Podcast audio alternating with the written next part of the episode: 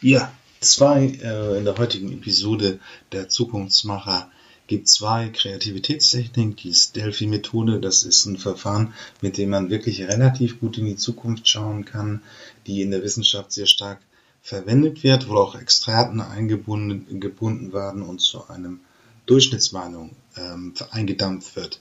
Dann gucken wir uns nochmal Mindmapping an. Es ist bedeutend einfacher, kennen viele sicherlich auch, ist eine sehr gängige Kreativitätstechnik. Ähm, was haben wir dann noch? Sozialunternehmen als neue Form von äh, Unternehmen, eine Mischung aus Unternehmen und NGOs, also unternehmerische Effizienz wird mit sozialen Zielsetzungen kombiniert. Wir haben die Blockchain-Strategie der Bundeswehr, äh, der Bundeswehr, sage ich schon, der Bundesrepublik, und das ist fertig. Ähm, die Bundesregierung hat eine Strategie festgelegt. Sie ist in weiten Teilen der Fachwelt auf Misslieben gestoßen. Sie ist sehr schlecht und es soll jetzt praktisch wieder eine zentralisierte geben, obwohl natürlich die Technologie dezentralisierte Lösung bietet. Und dann zum Schluss gibt's nochmal Innovationen und Patente. Kann man Innovation mittels Patenten schützen? Schwieriges Thema. Wir machen hier den Anfang. Ja, jetzt haben wir hier in dieser Reihenfolge, stelle ich einmal im Podcast ja immer mal Innovationsmethoden vor. Und hier kommt eine jetzt schon fast ja 55 Jahre alte Methode der Zukunftsforschung, die Delphi-Methode. Ähm, es ist eine Methode, um Zukunftsvisionen über zukünftige Wirtschaftsweisen, Lebenszusammenhänge, gesellschaftliche Entwicklung und so weiter zu erfassen. Ähm, ja, und sonst steigen wir jetzt erstmal mit einer, finde ich, sehr guten Zusammenfassung der Methode an, die ich im Netz gefunden habe. Ähm, ja, bis gleich. Rhythmischen Schätzung. Und in der Kategorie der Expertenschätzung, da gibt es eben unter anderem die Delphi-Methode als Methode. Und diese möchte ich in diesem Video jetzt mal kurz erklären, denn ich denke, wenn du noch nie davon gehört hast, dann wirst du dir unter Delphi-Methode nicht wirklich etwas vorstellen können. Sehen wir uns also zunächst mal an, was wir in diesem Video alles lernen werden. Zunächst werden wir uns ansehen, was ist die Delphi-Methode, also wie ist sie entstanden, wer hat sie entwickelt und so weiter. Und dann werden wir auf die Vorgehensweise zu sprechen kommen und das einmal durchsprechen sozusagen. Das wird ein nicht sehr langes Video, aber ich denke, es ist wichtig, dass wir es eben einmal durchsprechen. Beginnen wir mal damit, was die Delphi-Methode überhaupt ist. Bei der Delphi-Methode handelt es sich um ein systematisches, mehrstufiges Schätzverfahren. Dieses Verfahren wird nicht nur für Softwareprojekte genutzt, sondern man kann es für x beliebige Projekte nutzen, im Prinzip überall da, wo man eben Prognosen aufstellen möchte für irgendetwas und es ist dabei dann natürlich vollkommen egal, ob es um Prognosen geht, die im Themenbereich Umweltschutz zu Hause sind, ob es um Prognose von Bauprojekten geht und so weiter. Dieses Verfahren ist also ein sehr allgemeines Verfahren und wir wenden es eben im Kontext des Software Engineering an, und zwar im Kontext der Aufwandschätzung. Die Delphi-Methode an sich, die wurde im Jahr 1963 von der amerikanischen Rand Corporation entwickelt und diese Rand Corporation ist nichts anderes als eine sogenannte amerikanische Denkfabrik, die mit dem Ziel gegründet wurde, die Streitkräfte der USA zu beraten. Und beim Einsatz der Delphi-Methode werden mehrere Experten zu Rate gezogen dann wird die Vorgehensweise, die wir gleich kennenlernen werden, durchgeführt und am Ende erhält man dann eben einen gewissen Konsens zu einem Thema. In unserem Fall gibt es am Ende eben dann eine Prognose für den Aufwand eines Softwareprojekts. Jetzt haben wir aber genug über allgemeine Dinge geredet. Kommen wir jetzt mal direkt zur Vorgehensweise. Wie wendet man diese Methode denn eigentlich an? Im Prinzip ist es so. Zunächst werden mal Experten gesucht, die sich mit IT-Projekten auskennen und darin langjährige Erfahrung haben. Also Leute, die man auch wirklich fragen kann, pass auf, was hältst du denn davon? Was glaubst du, wie lange dieses Projekt dauert? Und diesen Experten werden jetzt eben Anforderungen vorgelegt an die zu erstellende Software und alle anderen relevanten Rahmenbedingungen. Und ja, dann wird jeder Experte dazu aufgefordert, eine Prognose abzugeben. Sobald jeder eine Prognose abgegeben hat, werden die Ergebnisse ausgewertet. Es werden dann also alle ja abgegebenen Prognosen von allen verschiedenen Experten zusammengeführt. Dann wird eben ermittelt, was gibt es für Abweichungen, eventuelle Mittelwerte, die sich daraus ergeben und so weiter. Und dann erhält jeder Experte Auskunft über das Ergebnis. Er sieht dadurch also ungefähr, ob alle die gleiche Meinung haben oder ob es sehr starke unterschiedliche Prognosen waren, die abgegeben wurden. Und diese Auskunft, die die Experten bekommen, die erfolgen anonymisiert. Das heißt, der einzelne Experte, der die Auskunft anguckt, der weiß jetzt nicht, welcher andere Experte was prognostiziert hat. Das ist also alles anonymisiert, da hat niemand Einblick. Und das Ganze ist deshalb anonymisiert, damit besonders dominante Persönlichkeiten nicht manipulativ auf andere Experten wirken könnten. Und das ist eben dieses typische Gruppenverhalten, das man eben in Gruppenarbeiten immer sieht. Da gibt's eben die, die können sich gut durchsetzen und meistens wird dann auch das, also die Meinung von denen übernommen, von den anderen, die sich eben nicht so gut durchsetzen können? Oder ist es eine besondere Autorität da, die schon viel erreicht hat in der Vergangenheit, aber es muss ja nicht sein, dass sie jetzt wieder recht hat. Und viele denken dann, oh, die hat schon so viel erreicht, ähm, ich, ich passe meine Meinung lieber mal dieser Person an. Und solche Dinge kann man eben durch diese anonymen Auswertungen letztendlich verhindern. So, wenn jetzt jeder diese Auswertungen vorliegen hat, dann kann sich jeder Experte nochmal Gedanken darüber machen, ob er seine Prognose, die er abgegeben hat, gegebenenfalls anpassen möchte, weil er sieht ja, wie ungefähr der Gruppenschnitt so war. Und dann denkt er eben nochmal drüber nach, was haben die vielleicht gedacht? Hm, habe ich das hier vielleicht ein bisschen ja zu gut gemeint, wie auch immer. Und dann kann er eben entscheiden, ob er seine Prognose so behält, wie sie schon davor war, oder ob er sie einfach nochmal anpasst und dann eben diese neue angepasste Prognose abgibt. Und dieses Vorgehen, was wir jetzt hier gerade gesehen haben in diesen ersten Schritten, das wiederholt sich jetzt einfach immer wieder, bis in einem gewissen Toleranzbereich ein Konsens entsteht, also bis in etwa alle der gleichen Meinung sind. Das wird natürlich nie hundertprozentig sein, aber es gibt dann einen gewissen Toleranzbereich.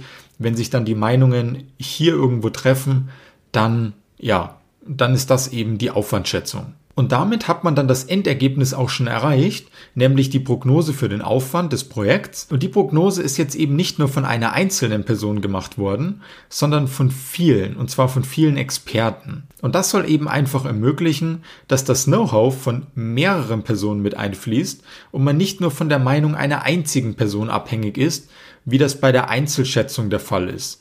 Denn es könnte ja sein, dass die Person sich einfach mal vertut oder irgendwas nicht beachtet, was aber eben hier in der Delphi-Methode auffallen würde, sonst äh, außer es würde sich natürlich jeder vertun oder eine gewisse Sache übersehen, aber da ist eben noch dieser gewisse Kontrollmechanismus drin.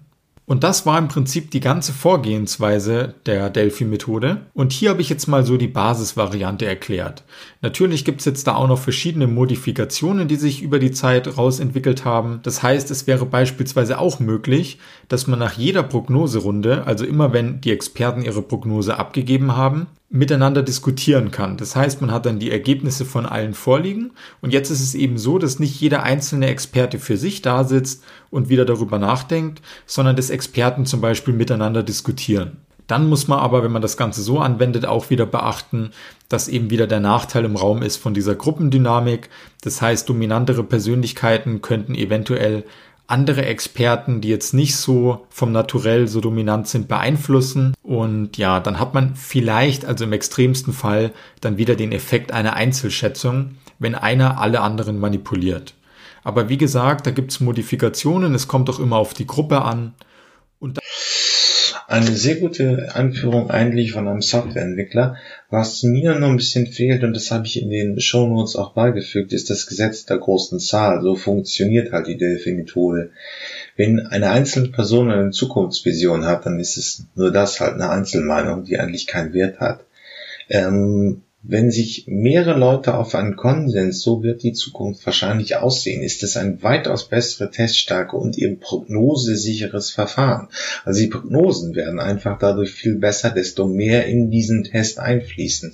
Das ist der große Vorteil der Delphi-Methode. Das macht sie allerdings auch sehr, sehr aufwendig. Ähm, deswegen ähm, da schauen wir uns jetzt gleich nochmal an. Aber deswegen habe ich Ihnen den Wikipedia-Artikel der Gesetze der großen Zahl auch für die Nicht-Statistiker im Feld mal äh, äh, in, der Diskussion mal aufbereitet. Es zeigt einfach diesen statistischen Effekt, desto mehr in die Befragung kommt, desto bessere Prognosen bekomme ich. Ja, das ist soweit zu dem Punkt. Jetzt hören wir uns einmal die Vorteile der Methode an. Ich will das nun so kurz mal dann darstellen. Ähm, wir ein. Die Delphi-Methode ist eine Prognosetechnik. Es geht also darum, dass wir Entscheidungen treffen müssen, die die Zukunft betreffen, wie ja, eigentlich alle Entscheidungen. Und wir wissen wollen, wie die Zukunft wird. Das nennen wir dann Prognose, Prognosetechniken. Und die Delphi-Methode oder Delphi-Prognose ist eine, und jetzt bitte aufpassen, eine mehrstufige, schriftliche Expertenbefragung. Wenn Sie sich das merken, können Sie mit Hilfe dieser Begriffe den Rest verknüpfen. Eine mehrstufige schriftliche Expertenbefragung. Was heißt das? Nun, in der ersten Stufe werden Fragen ausgesendet an Experten. Dann werden die Ergebnisse ausgewertet. Es werden soweit quantifizierbare Ergebnisse vorliegen, Mittelwerte und Abweichungen berechnet, zum Beispiel wie wird die Weltbevölkerung sein im Jahr 2050, 2070, was immer, was prognostizieren sie. Und das geht an unterschiedliche Experten, also Bevölkerungsexperten oder auch Mediziner, die untersuchen, welche Fortschritte bei der Impfung gemacht werden und, und, und. Unterschiedliche Experten. Dann wird ausgewertet, ein Mittelwert wird berechnet, die Abweichungen werden berechnet und dann geht das noch einmal an diese Experten mit der Möglichkeit, eventuell die Prognose zu korrigieren, wobei die Zahl der Stufen vorher festgelegt ist. Das ist das Prinzip. Mehrstufig, schriftlich und die Experten kommen aus unterschiedlichen Wissensgebieten. Ja, da sind einmal die Vorteile ausge, ähm, aufge, ähm, dargestellt worden. Wir haben einfach einen interdisziplinären Ansatz. Viele Fachdisziplinen werden eingebunden. Es werden relativ viele Experten eingebunden. Die werden in einem wiedergehenden strukturierten Prozess auf ein Meinungsspektrum verengt. Und das ist eine sehr saubere, sichere Prognose für die Zukunft. Allerdings ist das, ähm, hatte er jetzt eben auch überhaupt nicht die Nachteile der Methode dargestellt und die will ich mal jetzt auch nennen, denn ich kenne die Delphi-Methode wirklich nur aus aufwendigen Forschungsprojekten, wo es um Nachhaltigkeit im Bildungssystem 2040 geht und, und, und. Ähm, Experten sind nicht unbedingt einfach zu bekommen, sie werden anonymisiert, sie haben also auch keine Möglichkeit, sich darzustellen oder zu präsentieren oder mehr Einkommen zu erzielen. Ähm, das macht die Sache schwierig. Ähm, man, äh, äh, die Rücklaufquoten sind sehr, sehr, äh, sehr gering und es bleibt eben dann auch, wenn man diese Verdichtung der Informationen macht, eben auch nur ein sehr grober Zukunftsausblick. Der ist als Prognose zwar sehr sicher, aber eben auch sehr ähm, nivelliert, sehr reduziert im Aussagegehalt. Es ist also eine sehr allgemeine Aussage, die allerdings eine hohe Prognosegüte birgt. Ähm, deswegen ist das eine sehr ähm, wenig verbreitet, weil halt sehr, sehr aufwendige, teure Verfahren. Ähm, wenn man die Zukunft der Automobilindustrie erfragen würde, könnte man das vorstellen. Aber man redet schnell in solchen Volumen von mehreren hunderttausend Euro, die so eine Studie kosten würde. Das hören wir jetzt von ähm, Frau Gerstmeier, die eine Expertin im Bereich Design Thinking und auch einen eigenen Podcast hat, einmal genauer, welche Schwierigkeiten man hat bei der Durchführung einer äh, Delphi-Methode. Okay, bis gleich. Also, auf jeden Fall. Wir waren dabei, dass wir einmal eine Fragestellung ähm, definieren müssen, um uns überhaupt ähm, ja, bewusst zu werden, was wir wie herausfinden wollen, ob wir eine Gruppen, Gruppenbefragung machen wollen oder eben eine inhaltliche Befragung. Und ähm, je nach diesem ausgewählten Typ kann die Befragung dann qualitativ oder quantitativ sein oder auch eine Mischung aus beiden. Das ist wichtig, äh, sich dessen bewusst zu sein, weil das muss ja dein Statistikerherz höher schlagen lassen, ähm, es dann für die Auswertung einfach auch wichtig ist. Klar, ja. Also bei der Studie, die, die du in deinem Vortrag ähm, erwähnst, da haben sie eigentlich beides gemacht, wobei es hauptsächlich qualitativ und das funktioniert dann eigentlich so, dass man diese Fragen ausschickt und die Experten antworten, aber anonymisiert, oder? Das ist das Spannende dran.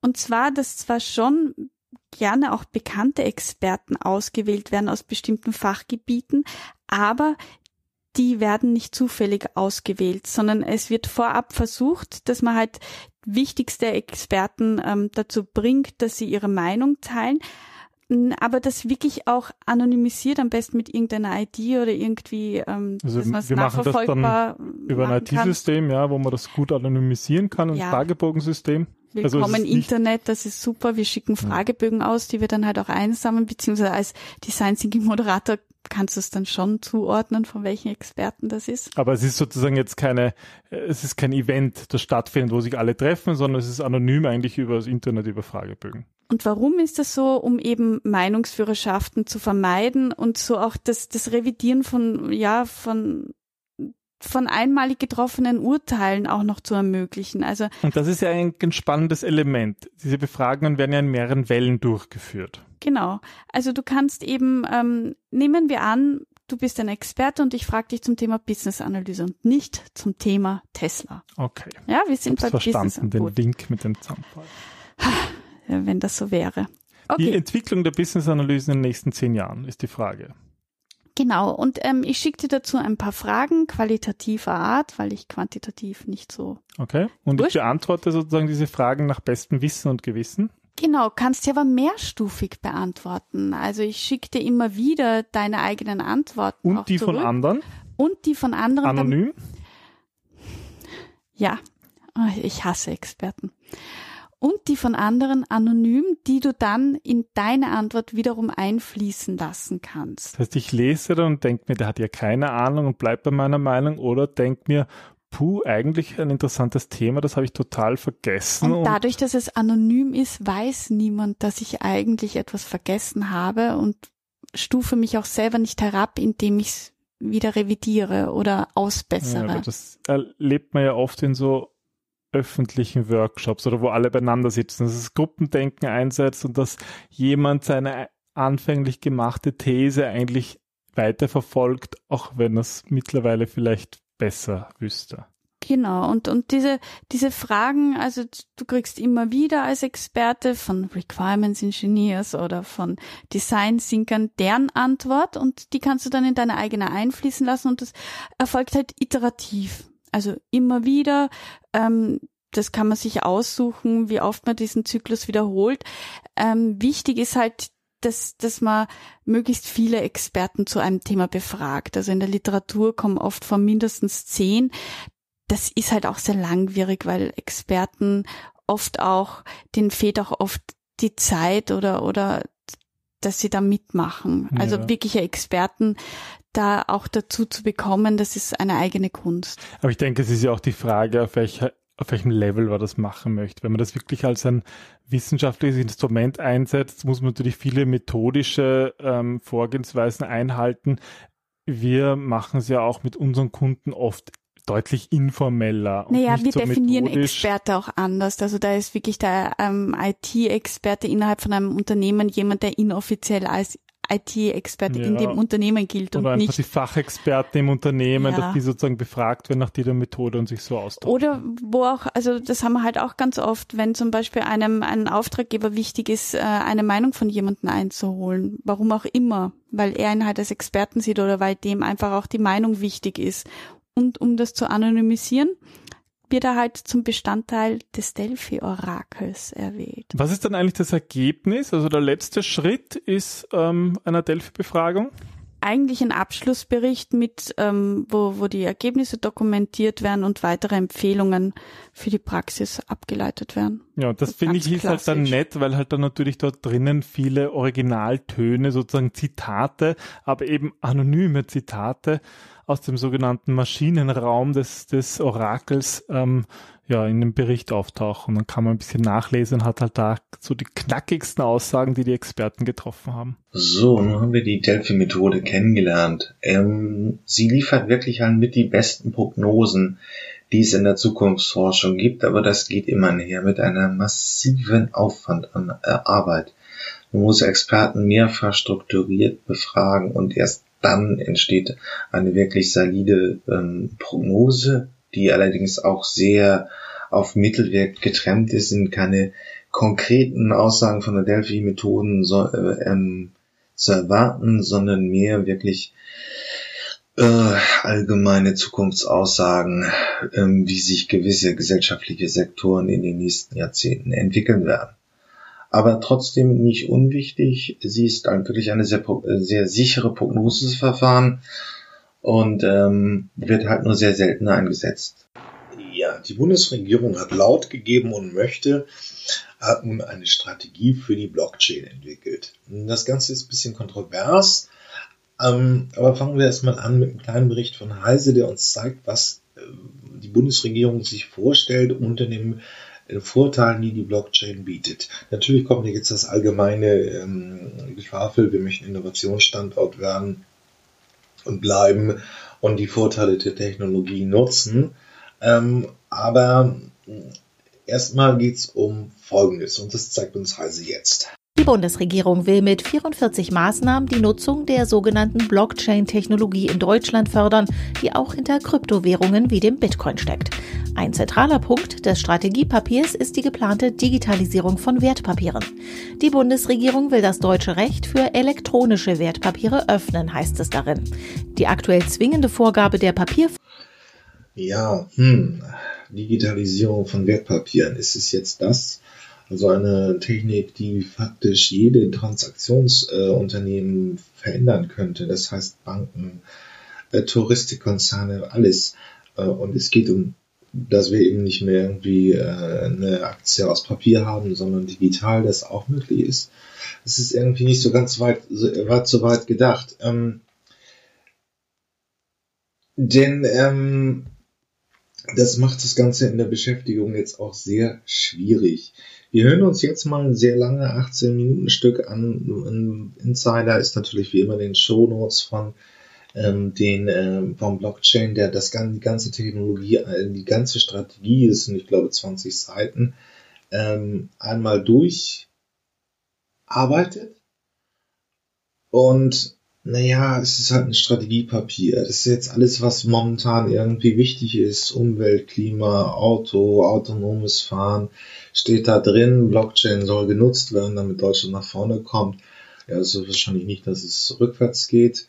Ähm, Sie sind bei einem Punkt eben auch den Fragestellungen es ist sehr schwierig, Blockchain könnte auch als Technologie dazu dienen, Alternativwährungen oder eben Stablecoins zu entwickeln, wie es jetzt Facebook mit Libra ist, habe ich ja hier auch schon besprochen auf dieser Podcast-Plattform. Ähm, und das will die Bundesregierung eigentlich nicht. Schreibt sie aber auch nicht so richtig rein, weil wir hören uns das jetzt erstmal an. Im heutigen Video wird es darum gehen, dass die Bundesregierung gestern ein Dokument veröffentlicht hat zum Thema Blockchain-Strategie und wie sie mit Blockchain-Lösungen in Zukunft umgehen möchte. Viel Spaß beim Video.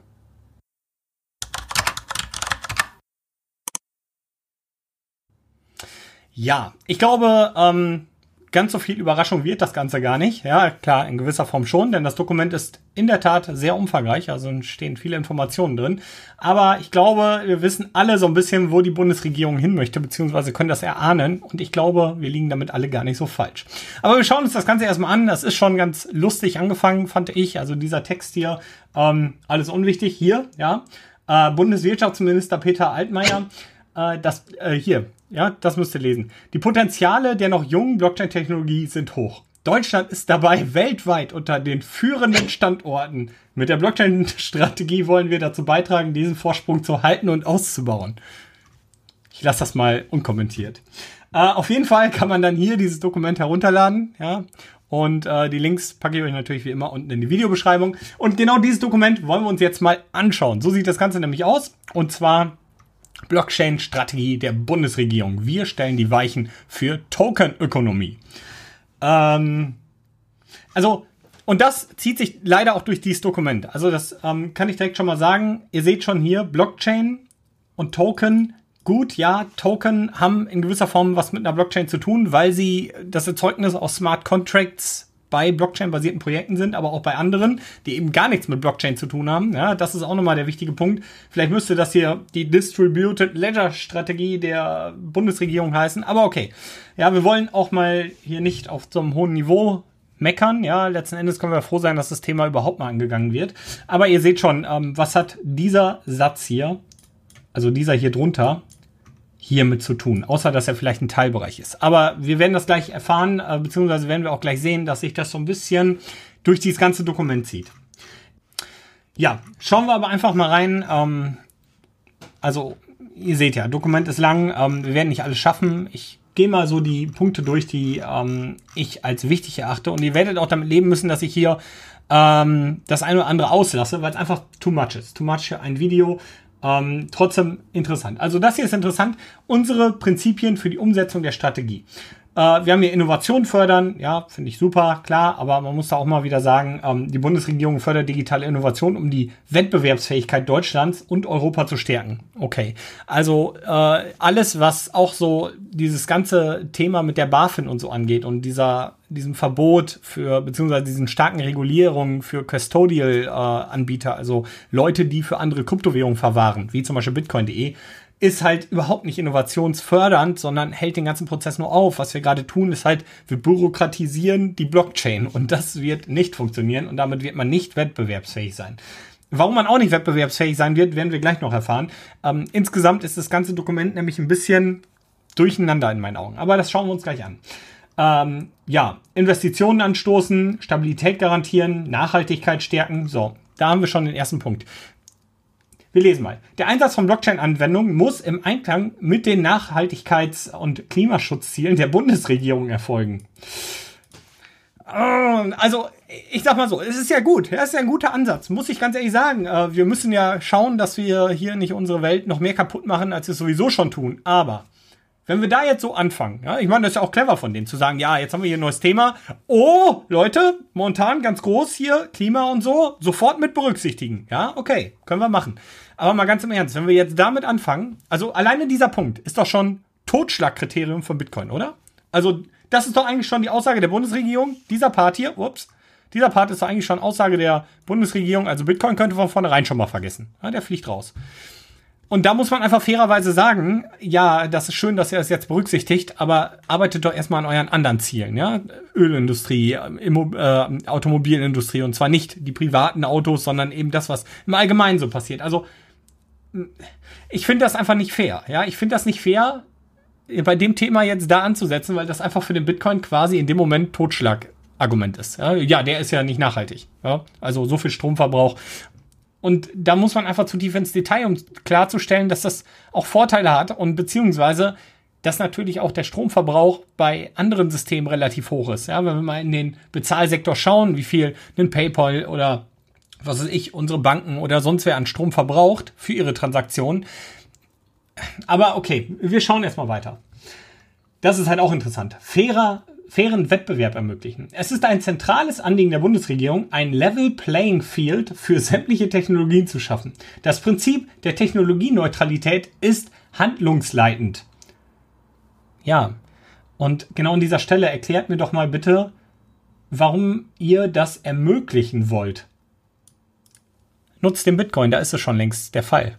Ja, da hat keiner ein Machtmonopol außer die Masse. Das ist doch genau das, was wir wollen. Ihr braucht keinen fairen Wettbewerb ermöglichen, wenn ihr diesen Punkt hier streicht und dem Bitcoin einfach grünes Licht gebt. Ja, dann wir, könnt ihr die beiden Punkte schon mal streichen hier. Braucht da nicht dran arbeiten, verschwendet keine Steuergelder und wir sind glücklich. Aber machen wir weiter. Ähm, ihr seht schon, also ich bin, man muss aber auch ganz ehrlich sagen, ich bin jetzt nicht komplett negativ diesem Dokument gegenübergestellt, aber so einzelnen Punkten. Ein paar Punkte finde ich auch wirklich gut, die hier drin stehen. Aber ihr werdet später so, wenn wir so ein bisschen so ein Gesamtbild von diesem Dokument haben, werdet ihr verstehen, wo meine Kritik hier liegt. Ja. Ähm, und zwar der nächste Punkt, genau, Stakeholder einbinden. Die Einbindung des Wissens von Entwicklerinnen und Entwicklern, die werden neuerdings zuerst genannt. Ja, ist auch okay. Gender und so, alles gut. Sowie Anwenderinnen und Anwendern für die staatliche Rahmensetzung ist grundlegend für eine umfassende Strategieentwicklung. Also, ja, was heißt, wenn Sie Anwender mit einbeziehen wollen und Entwicklerinnen und Entwickler? ich bin einfach gespannt, was daraus wird. Ja, ich weiß einfach nicht, wie sie sich das vorstellen. Werden sie über die Straße gehen mit so einer mit so einem Mikrofon und dann, hey, ähm, sagen Sie mal schnell, was wünschen Sie sich denn in der neuen Blockchain-Technologie? Irgendwie so wirkt das. Nächster Punkt, Totschlagargument für viele, viele Kryptowährungen und auch für den Bitcoin, ist IT-Sicherheit und Datenschutz garantieren. Nur wenn Blockchain-Anwendungen den von Expertinnen und Experten empfohlenen Anforderungen an die IT-Sicherheit und den rechtlichen Anforderungen des Datenschutzes genügen, können Risiken minimiert, Missbrauch verhindert und eine hohe Akzeptanz erreicht werden. Eieiei. Also ganz ehrlich, im Bitcoin, wir können, wir können bei, bei, bei der Blockchain, beim Bitcoin alles einsehen. Ja, das ist ja auch nochmal so ein Fakt. Und ich weiß nicht, wie konform das mit dem geht, was sie sich vorstellen. Und bei vielen anderen eben auch. Ja, ich sehe schon, aber wir machen erstmal weiter.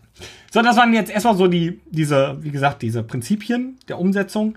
Die haben hier auch eine Agenda, ähm, die eigentlich so ein bisschen nochmal die Prinzipien darstellt und ein bisschen vertieft. Und dann haben sie eben hier so durchnummerierte Punkte. Ja? Und da wollen wir mal so ein bisschen durch die Überschriften gehen und bei den interessanten Punkten stehen bleiben. Also erstmal Stabilität sichern und Innovation stimulieren. Blockchain im Finanzsektor. Gut, ist ja jetzt kein neues Thema. Ähm, das ist eben auch ein interessanter Punkt. Die Bundesregierung will das deutsche Recht für elektronische Wertpapiere öffnen ja, wie gesagt, finde ich erstmal positiv, ja, nicht negativ unbedingt zu bewerten.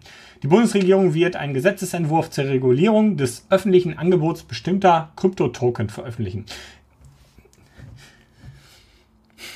Das heißt, sämtliche Kryptotoken, wie sie die hier nennen, werden irgendwann reguliert.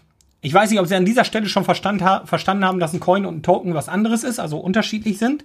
Aber naja, es könnte bedeuten, dass sie irgendwann nur noch Tokens kaufen dürfen an Märkten und global alle Exchanges sich daran halten müssen, wenn du aus Deutschland kommst, dein KYC sagt, du bist Deutscher, du darfst diesen Token nicht kaufen, weil der nach deutschem Recht nicht funktioniert. Es gibt natürlich dann immer irgendwelche Wege über Direkthandel hintenrum an diese Token zu kommen, aber auf offiziellen Wege dann nicht. Saukritisches Thema. Ja. ähm, Bundesregierung will Rechtssicherheit für Handelsplattformen und Kryptoverwahrer schaffen. Ja, das ist dieses BaFin-Thema, was ich schon mal sagte. Genau, will sich, äh, die Bundesregierung will sich auf europäischer und internationaler Ebene dafür einsetzen, dass Stablecoins keine Alternative zu staatlichen Währungen werden. äh, ihr merkt schon, wo dieses Dokument eben hingeht, worauf ich hinaus wollte. Also man hat, man merkt, okay, das Ganze wird kritisch. Stablecoins. Oh, oh, oh, ja, so ein Stablecoin könnte rein theoretisch ja auch einfach den Euro ersetzen. Aber dann können wir hier nichts mehr Inflation machen, dann können wir dies nicht mehr machen, das nicht mehr machen. Wir verlieren die Macht über dieses Projekt oder über das Geldmittel, sagen wir es so, ja. Ähm, das geht auf gar keinen Fall. Also Stablecoin schön und gut, aber hier von wegen staatliche Währung ersetzen, so nicht. Ja, und man merkt eben, dieses Dokument ist völlig ambivalent. Ja, zum einen sagen sie, Deutschland, Innovationsstandort Nummer eins. Hier, ich zeige es euch nochmal. Weltweit unter den führenden Standorten. Ja, was, was Blockchain-Technologie angeht. Weltweit. Und dann so, ah nee, aber das wollen wir nicht. Ja, da, da schieben wir euch jetzt einen Riegel vor. Ja, dieses, dieses Dokument umfasst eigentlich die Angst und den Versuch, also die Angst vor Kryptowährungen und dezentralen Technologien und den Versuch, das Ganze zu regulieren und dabei trotzdem innovativ zu bleiben. Und man versteht überhaupt nicht, dass das eine das andere ausschließt. Wir sind nicht innovativ und wir werden auch kein führendes Land im Bereich Blockchain-Technologie sein, wenn die Bundesregierung aus ihrer Paranoia heraus so scharfe Gesetze macht, dass eigentlich nur noch zentrale Coins und Tokens letzten Endes und Projekte erlaubt sind. Das wird nicht funktionieren. Liebe Bundesregierung, wenn irgendeiner von euch zufällig dieses Video schaut, das wird nicht funktionieren. Das könnt ihr gerne versuchen, aber das wird nicht klappen. Damit schießt ihr euch ins Aus. Ganz einfach. Und später nicht darum stehen und sagen, Deutschland macht keine Innovationen mehr. Wie kann das nur? Ja, es ist einfach, ihr verpasst hier den Zug. Mit so einer Aktion verpasst ihr den Zug. Aber okay, machen wir weiter. Also Projekte fördern, hatten wir, ähm, die Bundesregierung fördert ähm, praxisorientierte Forschung, Entwicklung und äh, Demonstration der Blockchain-Technologie in der Energiewirtschaft. Äh, auch das ist immer so interessant. Sie reden immer von Blockchain-Technologie. Es ist halt eigentlich sind es dezentrale Technologien. Das eine hat mit dem anderen also die Blockchain ist eine dezentrale Technologie. Ja, wenn man jetzt nur Blockchain reguliert hier in diesem Dokument mal als Beispiel, dann wird das alles gar nicht für IOTA greifen, weil das ist ein Tangle, ein DAG. Das ist einfach was völlig anderes. Ich frage mich einfach an der Stelle, was passiert dann? Was passiert, wenn IOTA jetzt sich komplett nicht an die Regeln hält, die sie dort aufstellen? Und dann später äh, die Bundesregierung sagt, nee, hier stopp IOTA, so nicht, ja, IOTA Foundation aufhören. Und dann sagen die, ja, Moment, aber eure Gesetze sind ja alle nur auf die Blockchain-Technologie basierend. Ihr habt nie von dezentralen Technologien gesprochen. Ja, wir sind da raus. Kann durchaus passieren, ja. Ich weiß nicht, ob dann irgendwer später hingeht und in diesen Dokumenten einfach überall das Wort Blockchain mit dezentralen Technologien ersetzt. Mal abwarten. Die Bundesregierung poliert eine Blockchain-basierte Energieanlagenanbindung an eine öffentliche Datenbank. Ja? Und hier sieht man eben, ähm, man will die Blockchain-Technologie für gewisse Sachen nutzen. Das kommt auch jetzt gleich noch. Ähm, Moment, wo war's? Ja, Förderung innovativen Blockchain-Lösungen in Entwicklungsländern, Förderung nachhaltiger Projekte.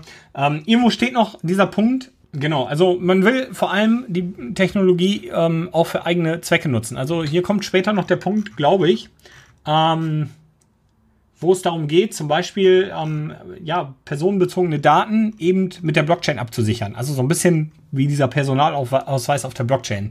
Und dort sagen sie dann, dass die, dass die Bundesregierung eben hingeht und sagt, ja, hier, wir haben jetzt hier einen Personalausweis ausgestellt und der wird jetzt technologisch digitalisiert in der Blockchain abgelegt. Bitte. Identifikations, hier ist es. Identifikationsnachweis ähm, im Zulassungswesen.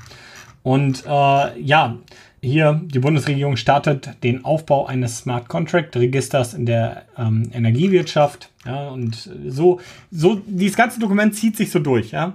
Ähm, wir sehen einfach hier überall, ich, ich muss jetzt schauen, und dann hier, die Bundesregierung führt äh, Pilotvorhaben zur Einführung von Blockchain-basierten Anwendungen für effiziente und transparente äh, Zollwertbestimmung von E-Commerce-Transaktionen in Drittländern durch. Also man sieht, irgendwie vermischt sich das Ganze von einer Vision, von Ideen, wie man damit umgehen möchte, hin zu Anwendungsfällen, sehr spezifischen Anwendungsfällen, über, und ich sag mal, dieses Dokument, wer Lust hat, sich da mal komplett durchzuackern, es ist wirklich viel zu lesen, es ist auch nicht wirklich interessant, weil eigentlich, also der, der Punkt ist einfach der, sie sprechen dort zum einen von dieser Vision, von diesem, ja, das und das wollen wir erreichen mit diesem Dokument und mit unserer Strategie. Dann äh, haben sie so konkrete Fälle, wie sie das umsetzen wollen und in welche Richtung man das Ganze plant. Immer mit Bedacht auf ähm, ja, den ökologischen Aspekt und vor allem Datenschutz, ganz wichtiges Thema. Und irgendwie schwingt auch immer so ein Teil Kontrolle mit, die sie behalten wollen, ja, und nicht nur zu wenig. Und dann geht man auf ganz spezielle Anwendungsfälle ein. Und das verstehe ich halt überhaupt nicht. Also, wie gesagt, so erst so dieses Grundkonzept, dann das und das machen wir, um diese Ziele zu erreichen. Achso, und hier sind noch so ein paar coole Anwendungsfälle, die die Blockchain übrigens abbilden kann. Also Personalausweise auf der Blockchain oder äh, hier diesen Energiebums da mit der äh, mit dem Smart Contract. Ja, und dann kommen so ein paar ganz spezifische Anwendungsfälle, wo ich mich frage, was haben die da drin verloren? So, und das Ganze wirkt, als säßen da, hätten da so zehn Leute zusammengesessen, wovon neun das allererste Mal was von Blockchain gehört haben. Und dann so, boah, boah, da, wisst ihr, was man damit machen könnte? Man könnte ja den Personalausweis darauf auf, aus, also ausstellen so und dann und dann ja, oh, schreibt das schnell auf, los, ganz schnell, das muss mit in das Dokument. Ja, und ganz zum Schluss hat wahrscheinlich einer gesessen und gesagt, ja Leute, das war jetzt alles die Blockchain, aber ihr wisst schon, dass das nur ein Teilbereich vieler Entwicklungen ist und dann ah, jetzt hör mal auf. Also es, wir sind schon echt froh, dass wir das jetzt überhaupt zu Papier gebracht haben. Verwirre uns nicht noch mehr. Ja, bitte verwirre uns nicht. Und dann ist dieses Dokument zustande gekommen. So wirkt das für mich so ein bisschen. Ja, also irgendwie zusammengewürfelt, so ein paar schlaue Ideen, so ein bisschen, wo, wo man sich denkt halt, ja, warum steht das da jetzt drin? Irgendwie zusammenhaltslos und zum Teil auch sehr schwammig, muss man auch dazu sagen. Und trotzdem schwingt dabei mit, ja, man hat ein bisschen Angst. Ja, man möchte das Ganze echt regulieren.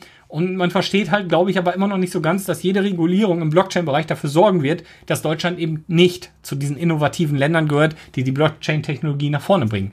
Und äh, das ist nun mal der Grundgedanke einer Blockchain, das Dezentrale. Das heißt, es gibt keine, kein Machtmonopol über diese Technologie. Und das müssen Sie verstehen.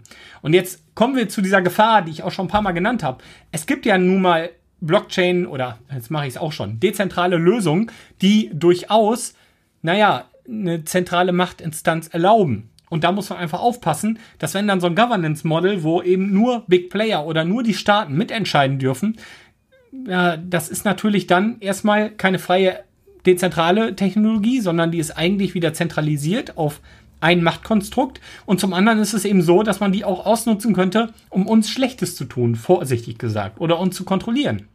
Ich meine, ganz im Ernst, wenn wir jetzt uns anschauen, wie ähm, oder welche Daten alle so in der Blockchain stehen können. Ja, das könnten ja personenbezogene Daten sein. Es könnte aber auch wie in China so ein Social Ranking sein. Was ist, wenn man solche Daten irgendwann nutzt und die in einem dezentralen Netzwerk ablegt, wo aber die Kontrolle trotzdem bei Einzelnen liegt, dann kann das bedeuten, dass diese Daten für ewig und immer dort drin stehen und dass man sie nie wieder löschen kann. Was macht man in diesem Fall? Ja, das wäre ja für jeden von uns fatal. Ja, das wäre fatal sogar für unsere Nachkommen, die unter Umständen irgendwann darunter zu leiden haben, dass irgendwer in ihrer Vergangenheit oder in der Familienhistorie, in diesem Stammbaum mal was gemacht hat, was da drin steht, was No-Go war. Und die müssen lebenlang äh, darunter, ja, unter diesen Folgen leben, weil einfach immer wieder, wenn es irgendwo geht, hier, wer ist das? Ah, das ist Person XY. Ah ja, guck mal, dein Opa, der hat das und das gemacht, ja, fieser Kerl das kann irgendwann das Resultat sein, ja. Das kann dafür sorgen, dass man zum Beispiel niemals aus ja, einem gewissen Familienstammbaum in gewisser Form ausbrechen kann. Ja? Dass irgendwann gesagt wird, hey, du kommst aber mal ursprünglich aus einer armen Familie, du darfst nicht in diesem Unternehmen anfangen zu arbeiten. Beispielsweise. Ja, das können natürlich irgendwann mal so Dinge sein, wo das Ganze hinläuft. Und deswegen müssen wir aufpassen, dass wir nicht diese zentralisierten, auf einzelne Machtmonopole zentralisierten äh, Technologien fördern, ja, dass wir die freien Technologien fördern. Das muss wichtig sein, ja, sowas wie eben den Bitcoin. Und noch ein ganz wichtiger Punkt an dieser Stelle, und den hat äh, das Dokument eben so noch gar nicht komplett durchscheinen lassen. Aber an dieser einen Stelle, wo stand, es muss sichergestellt werden, dass ja die Stablecoins auf gar keinen Fall als Ersatz für die Staatswährungen gelten dürfen. Naja, wir merken schon, wo die Reise hingeht. Ja, der Staat möchte eigene dezentrale Lösungen bauen, eigenen einen eigenen Stablecoin. Ja, ich denke, diese Richtung wird kommen.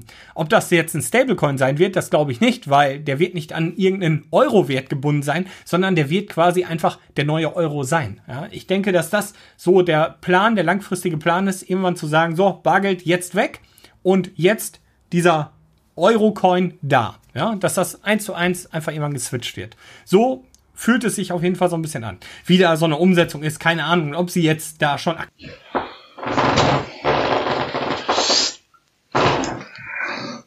Ja, ich habe nochmal von einem der deutschen Experten, Gilbert Frieden, äh, Friedgen, äh, einen 30 Sekunden Einspieler jetzt dabei gefügt, um zu zeigen, es ist halt der wesentliche Punkt. Man kann dezentral Sachen zu organisieren. Der große Vorteil äh, ähm, äh, von wirtschaftlicher Behandlung ist immer noch nicht wirklich in diesem Strategiepapier aufgegriffen. Also man kann auch dezentrale Währung haben ähm, und eben nicht mehr zentralisiert auf der, ähm, auf der, auf, ähm, bei der Notenbank. Das will aber keiner haben. Gut, hören wir uns das einmal an. Hier wird auch einfach der Vorteil der, der, der, ähm, ähm der äh, Blockchain dargestellt. Jetzt die Möglichkeit, so einen Plattformbetrieb umzusetzen, ohne dass es ein Unternehmen gäbe, das da zentral die Hand drauf hat. Weil die Blockchain ja, ähm, äh, ja dezentral gestaltet ist und auch entsprechende Entscheidungsmechanismen, Governance hinterlegt. Da ist auch noch viel Arbeit drin, also das muss man auch sich erstmal überlegen, auch branchenspezifisch überlegen, wie man es gestaltet. Aber ähm, die, die kann dort eine neutrale Grundlage legen und damit eine neutrale so, was das Ganze nochmal, finde ich jetzt sehr schön illustriert ist, äh, Thilo Jung hat auf der Bundespressekonferenz ähm, die Sprecherin des Bundesfinanzministeriums gefragt, ähm, welchen Einfluss eben die Blockchain auf Libra und andere Währungen hat. Und das Ganze ist jetzt nicht unbedingt eine journalistische Frage und Antwort, sondern mehr ein Verkehrsunfall in Worten. Ähm, hier sieht man einfach, dass es im Haus wahrscheinlich überhaupt nicht kommuniziert worden ist, um was es geht. Und dass man mit Libra jetzt im Prinzip eine riesige Alternativwährung hat, wenn man einfach weiß, dass Facebook 2,7 Millionen Milliarden Nutzer hat. Und dass sie sich eine riesige Parallelwährung auftun können. Und die Bundeswehrregierung will es irgendwie unter den äh, ähm, zurückdrängen und den Euro halten als Leitwährung aber andererseits ist es nicht mal innerhalb des Hauses des, des Finanzministeriums klar, wie man das klar kommuniziert. Ähm, anders kann man sich jetzt diese Reaktion nicht erklären. Wenn Anis Amri jetzt durch ist. Bitte schön. Da würde mich interessieren, Frau Wogatzki. Ähm, Im Papier zur Blockchain heißt es, die Bundesregierung wird sich auf, auf europäischer und internationaler Ebene dafür einsetzen, dass Stablecoins keine Alternative zur staatlichen Währung werden. Da geht es ja primär um die Facebook-Währung Libra. Warum wollen Sie das nicht? Dazu hat sich der Minister umfangreich geäußert und die G7-Finanzminister zuletzt in Chantilly haben sich geäußert. Ähm, dem habe ich hier nichts hinzuzufügen. Ja, ich, das, da würde ich ja nicht fragen. Ich kenne die Äußerungen. Was haben Sie konkret gegen Libra und diese Stablecoins? Ich muss Sie da auf die ähm, ähm, Äußerung des Ministers und seiner da war, Das war ungenügend. Können Sie das nachreichen? Dazu ist alles gesagt, was gesagt worden ist. Das ist unglaublich. Ich stelle dir eine Frage. Sie können nicht einfach sagen, dass der Minister darauf geantwortet hat, wenn er das nicht getan hat. Er hat nur gesagt, dass er dagegen ist. Ich will wissen, warum. Wie wäre es denn mal mit der Lektüre der Blockchain-Strategie? Ja, die habe ich doch gerade zitiert. Steht da steht ja das ja nicht drin. Auch drin. So. Gut, also ich glaube nicht, ich, Sie, verweigert Sie dürfen das finden, wie Sie wollen. Sie verweigert ähm, gerade eine Antwort. Die Kollegin hat geantwortet. Nein. Ich würde sagen, sie hat geantwortet. Also erstmal ist bei Innovation immer die Frage, dass die Bundes, äh, das Bundesministerium unter, äh, was ist es denn jetzt eigentlich, äh, Scholz, A, relativ planlos ist, B, aber auch ähm, versucht, die Blockchain zu bürokratisieren, wofür sie einfach nicht gedacht ist. Es ist ein dezentrales System, es soll nicht alles zentralisiert werden. Und es läuft jetzt auf die Zentralisierung heraus. Und wie man Libra zurückdrängt, weiß ehrlich gesagt keiner im Finanzministerium, was eigentlich ganz praktisch wäre. Sie sind ja dafür den regulativen Rahmen der Währung verantwortlich. Also sehr unbefriedigend äh, die Beschäftigung mit der aktuellen Blockchain-Strategie der Bundesregierung. Ja, eigentlich in dem Spektrum von Unternehmen entsteht in den letzten auch schon 20 Jahren, das ist schon ein bisschen älter, das Thema ein neues Unternehmenstyp, der eigentlich hochinteressant ist, Sozialunternehmen. Zwischen den klassischen gewinnorientierten Unternehmen und NGOs, Deutsches Rotes Kreuz und wie wir sie alle kennen, gibt es einen dritten Cluster.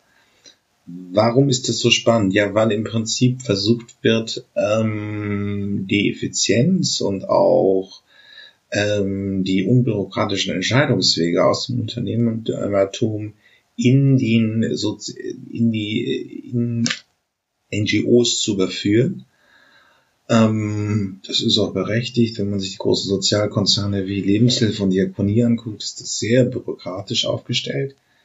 Ähm, und trotzdem will man eben keinen und muss man eben auch keinen Gewinn machen. Und wir hören uns jetzt einmal von einer Professorin aus der EWS Österreich-Winkel die Definition an. Ähm, und ja, erstmal viel Freude damit, was genau das eigentlich ist. Habe ich gelernt, dass es zwei verschiedene Organisationstypen gibt. Zum einen haben wir die klassischen Unternehmen, deren hauptsächliches Ziel ist es, Gewinn zu erwirtschaften. Zum anderen haben wir Non-Profit-Organisationen und Non-Profit-Organisationen, die verfolgen maßgeblich das Ziel, einen positiven sozialen Mehrwert zur Gesellschaft beizutragen. Das tun sie vor allem darin, indem sie Kinder und Jugendliche unterstützen, Senioren, Menschen mit Behinderung oder etwas zum Schutz der Umwelt tun.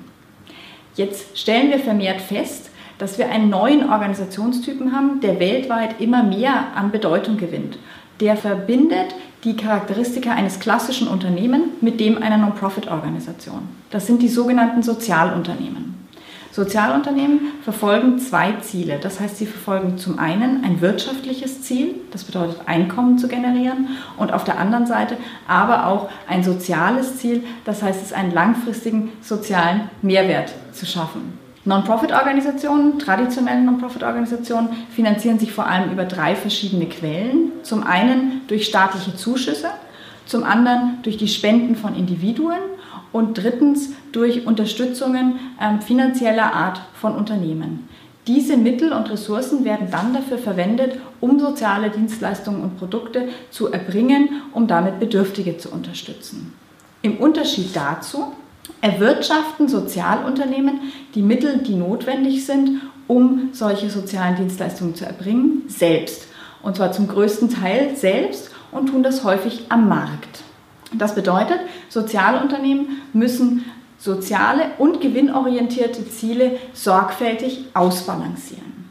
Während ein traditionelles Unternehmen eventuell erwirtschaftete Überschüsse ausschüttet an Gesellschafter oder Aktionäre, ist es bei einem Sozialunternehmen anders.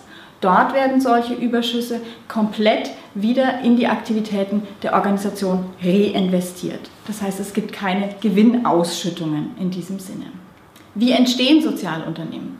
Sozialunternehmen entstehen typischerweise auf drei unterschiedliche Art und Weisen. Und zwar die erste Art ist, dass traditionelle Unternehmen ein solches Sozialunternehmen ausgründen.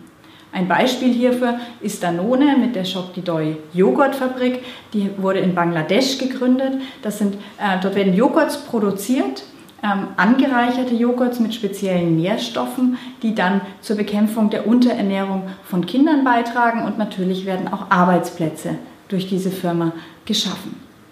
Ein zweiter Weg ist die Gründung von Sozialunternehmen in enger Kooperation mit existierenden etablierten Non-Profit-Organisationen.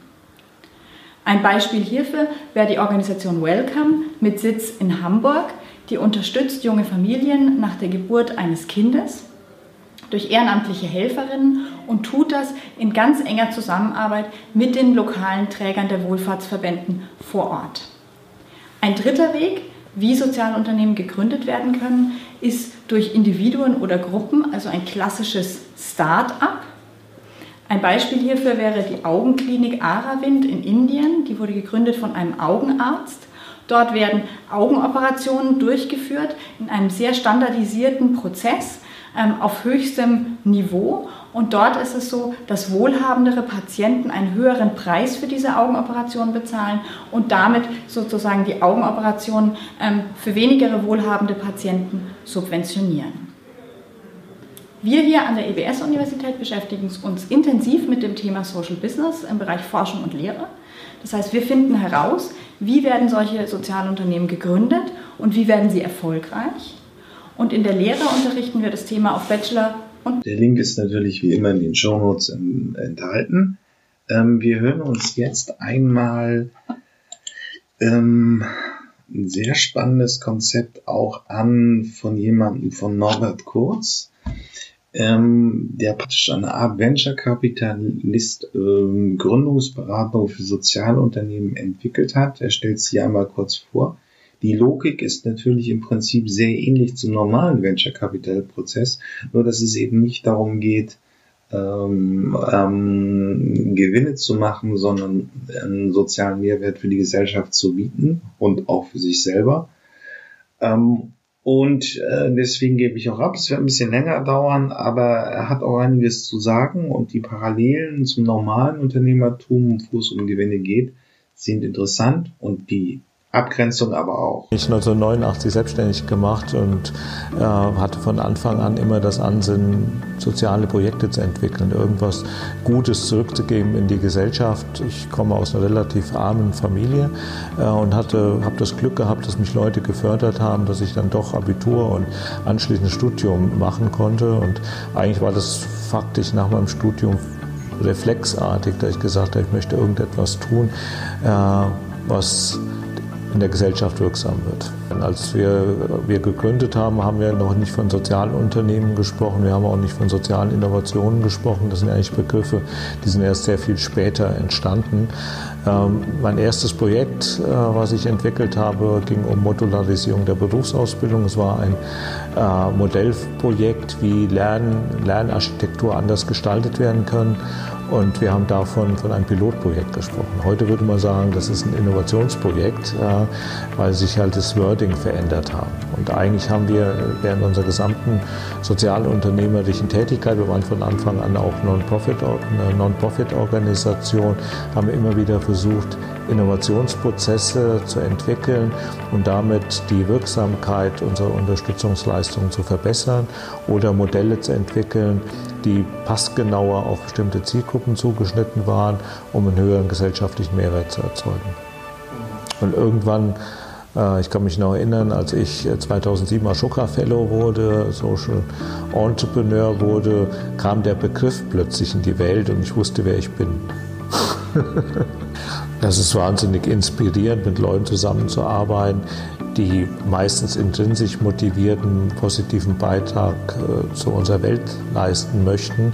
Äh, das ist ein ganz anderes Arbeiten, als wenn du irgendwie in fest strukturierten Arbeitszusammenhängen arbeitest. Auch ein Unterschied, ob du klassische Unternehmen unterstützt oder klassische Gründer unterstützt, die oftmals sogenannte MeToo-Gründungen realisieren, die nicht innovativ sind, äh, die oft im Kopf nur haben, wie kann ich möglichst viel Geld verdienen.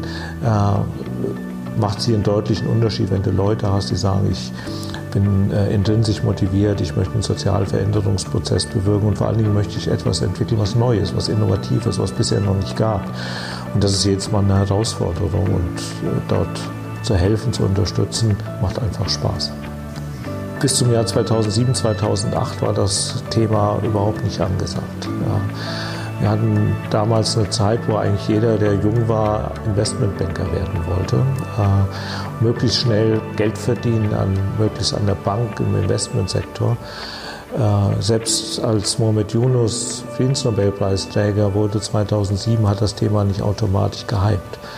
Aber als Lehman Brothers insolvent gegangen ist, äh, wurde plötzlich deutlich, dass dieses Modell, dieses Wachstumsmodell äh, nicht funktioniert. Und, äh, und in Folge dieser großen Finanzkrise wurde auch deutlich, dass bestimmte Modelle, Gesellschaftsmodelle so nicht funktionieren. Also die, die Vorstellung, dass jeder reich werden kann und damit eigentlich soziale Probleme aus der Welt geschafft sind, hat sich faktisch in Luft aufgelöst. Das neoklassische Modell hat sich eher als Lüge entpuppt.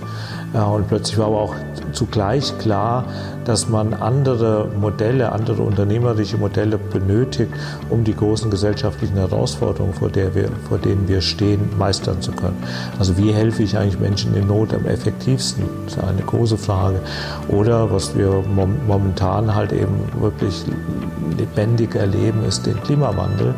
Und der Klimawandel ist ja ein Resultat auf das ungehemmte Wachstum unserer kapitalistischen Gesellschaft. Und hier äh, mit intelligenten Modellen halt eben zum Teil Probleme zu lösen oder halt eben wachsende Verunreinigung, Verschmutzung unserer Umwelt von Anfang an äh, äh, zu vermeiden, ist halt eben eine Aufgabe, die, denen sich Sozialunternehmer zuwenden. Erstmal spricht ja der Begriff Unternehmer dafür, dass äh, Sozialunternehmer auch nach unternehmerischen Modellen arbeiten. Es geht also darum, effizient und effektiv mit Ressourcen umzugehen. Es geht darum, äh, über bestmöglichste Art und Weise halt eben Ergebnisse zu erzielen. Es geht darum, auch mit, meistens müssen Mitarbeiter eingebunden werden, die bestimmte Aufgaben wahrnehmen müssen und die müssen auch bezahlt werden.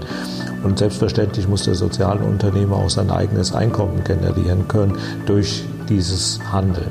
Manche Leute halten ja die Stiftungsfinanzierung oder Spendenfinanzierung für eine nicht marktadäquate Finanzierung. Ich persönlich sehe das anders. Wenn jedes Jahr 20 Milliarden Euro Spenden vergeben werden in Deutschland, ist das sehr wohl ein Markt. Ja, indem man nämlich, indem man im Wettbewerb steht mit anderen, die Spenden empfangen wollen. Wenn jedes Jahr 10 Milliarden Euro Stiftungsgelder vergeben werden, ist das auch ein Markt. Ja, weil die Stiftungen entscheiden nach bestimmten Kriterien, und zwar meistens nach Qualitätskriterien, an welche Organisation eigentlich Geld vergeben.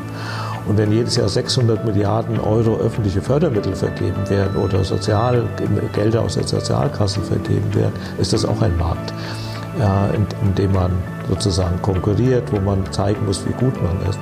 Und letztendlich kann ein Sozialunternehmer nichts dafür, dass bestimmte Leistungen öffentlich finanziert werden.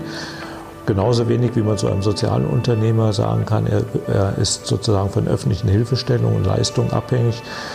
Wenn es denn so wäre, müsste man sagen, jeder, der Autobahnen baut, ist auch von öffentlichen Leistungen abhängig, weil das auch alles öffentlich finanziert. Ja, das ist im Prinzip ähm, erstmal der erste Aufschlag zum Thema Sozialunternehmen. Wir haben Sie einmal kurz kennengelernt aber sie werden sicherlich in gesellschaftlichen Veränderungen und wie wollen wir hier in dieser Podcast-Reihe beschreiben, auch immer wieder eine größere Rolle spielen. Okay, das war's fürs Erste. Ja, in meiner, in dieser Podcast-Reihe will ich ja immer mal sporadisch ein paar Innovationsmethoden vorstellen. Und da kommt heute Mindmap dran. Das ist wahrscheinlich die bekannteste und die breiteste ähm, also die, die auch viele in der Gesellschaft nutzen. Ich habe das auch schon von Schülern gehört, dass es dort der, im, im Unterricht angewendet wird. Ähm, wir finden, hören uns jetzt einmal leider nur auf Englisch kurz den Prozess an, auch damit wir irgendwie alle auf einer Seite im Buch sind. Nochmal eine Kurzzusammenfassung, ähm, wie Mindmaps funktionieren. Ich habe es leider nur auf Deutsch, äh, auf Englisch gefunden. Und dann kommen wir mal zu ein paar weiterführenden Aspekten. Mind mapping is a very visual way to capture your thoughts and ideas so that you can easily plan things, remember things, and also take notes. It uses lots of color and keywords so your brain is attracted to it. Mind mapping was invented by Tony Buzan, and the term mind map is a registered trademark of the Buzan organization. Mind mapping is used all over the world in both studying and business situations. To start your mind map, begin by putting an image in the center of the page. This way it's really easy to tell what the subject of the mind map is. In this case, I'm making a mind map about a lady called Chrissy, so I've drawn a picture of her in the middle of the page to start. The next step is to add main branches which organize your ideas about your subject. So I'm doing a mind map about Chrissy and Chrissy's life. So the key branches I've used about her life are her children, her job, her husband Rich, her hobbies, where she lives, and then finally the last branch in the top left corner is her age. Now it's time to add more detail by adding smaller branches, keywords, pictures, and always using color. So if you look in the top right hand corner of the mind map, you can see more detail about the children. Then going around clockwise, you can see more branches added for each category. I'm not going to talk you through all of the details of this mind map, but what I want you to notice is that I've used pictures and keywords throughout, as well as lots of color. Notice that the details are written on top of small branches which are connected back to the main branches so that there are lines and curves that flow through, connecting all of the details together. I've used single keywords and there are no cases where I've used any long sentences or long phrases. It's much easier for the brain to remember single keywords, especially when you use lots of color and pictures. So to summarize, begin with a central image. Use color throughout the whole mind map. Print the single keywords on the branches and make sure those branches are curvy because it looks more interesting and also connected to each other. Also use pictures throughout the whole mind map. Thanks for watching. Ja, jetzt gehen wir nochmal an den Erfinder und den Altvorderen dieser Methode ab, an Tony Busan.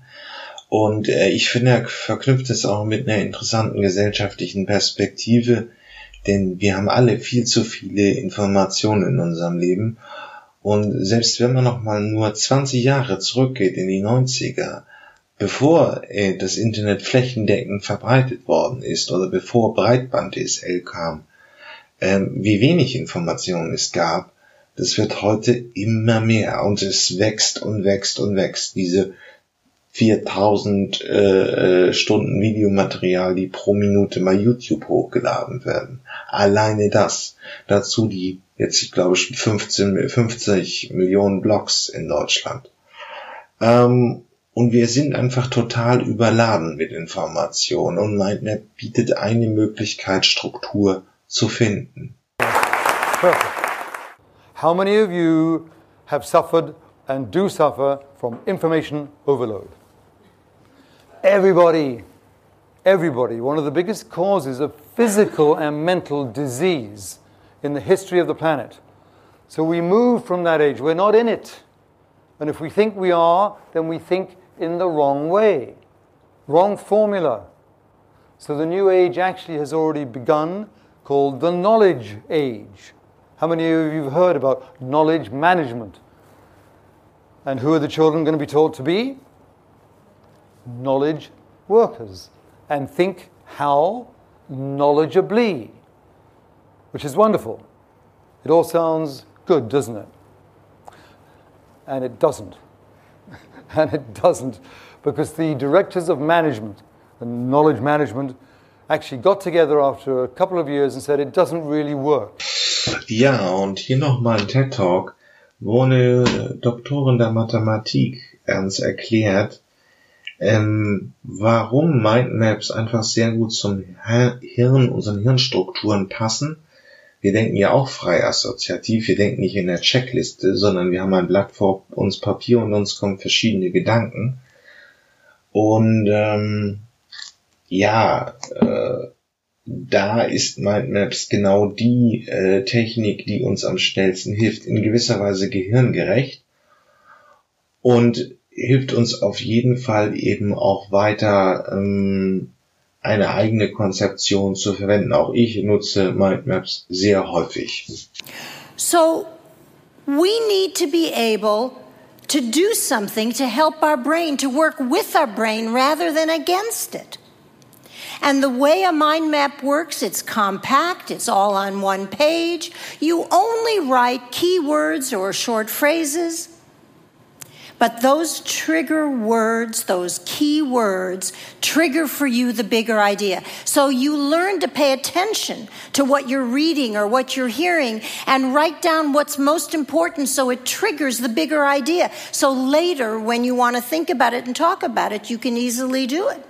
I was attracted because of what it does for academia, but I used it all the years in business too. Every meeting, every meeting with a customer, every sales meeting, every one that you go to. Fantastic way to take notes and to explain it to someone else. So here is how it works. You take a piece of paper horizontally the reason it's horizontal is so that while you're writing and while you're reading, the word, most of the words are facing the way we usually read. By the way, it shouldn't have lines, but if you can't find a piece of paper without lines, then don't worry about it. Just put it horizontal and ignore the lines.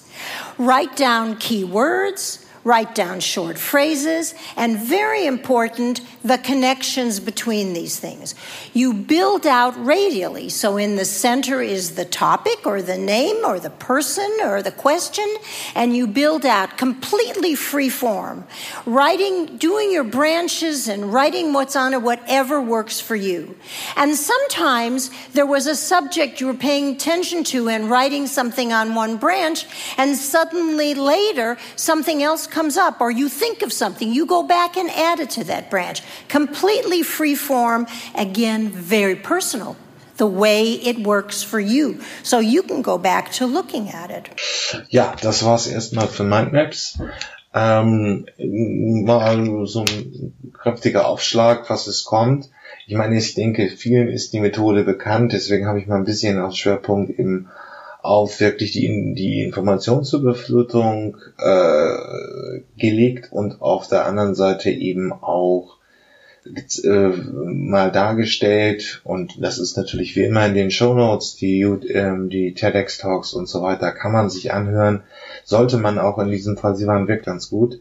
Inwieweit ähm, das Denken, wie, inwieweit Mindmaps zur klassischen Art und Weise, wie Menschen denken, nämlich einfach frei und assoziativ. Ja, das war's mit den Zukunftsmachern diese Woche. Ähm, hat mich mir hat Spaß gemacht und wenn ihr irgendwelche Themenvorschläge, Ideen, Ideen habt oder einen Interviewpartner sucht, meldet euch einfach unter jürgen.fahrt.elektroautovergleich.org. Ähm, Sonst bewertet mich gut, das wäre nett. Äh, und bis zum nächsten Mal. Tschüss.